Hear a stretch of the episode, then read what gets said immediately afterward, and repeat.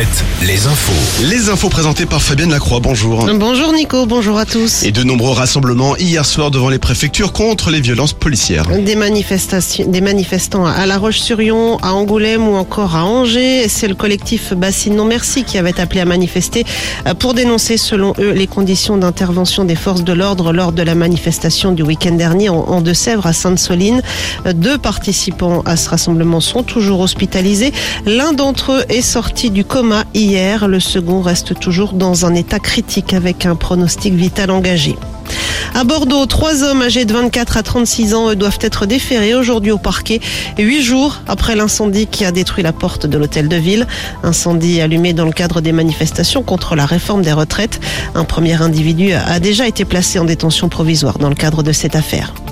Les assises de la Charente, verdict attendu aujourd'hui dans le procès de cinq membres d'une famille accusée d'avoir tué un homme en 2017. Le corps de la victime qui vivait sous l'emprise des accusés avait été découpé avant d'être brûlé. 30 ans de réclusion ont été requis notamment à l'encontre de la mère de famille, présentée tout au long du procès comme la tête pensante et l'organisatrice de l'assassinat. Et puis sur la route, un accident hier soir dans le sud Vendée à Saint-Jean-de-Beugnier entre un car transportant 28 passagers et une voiture. Les secours déplorent une victime.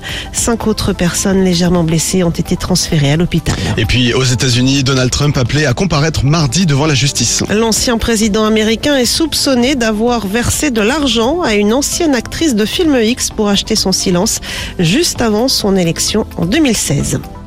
Avis aux retardataires, c'est aujourd'hui le dernier jour pour demander le chèque carburant de 100 euros. Ce coup de pouce fiscal avait été mis en place au mois de janvier pour aider les foyers les plus modestes obligés de prendre la voiture pour aller travailler.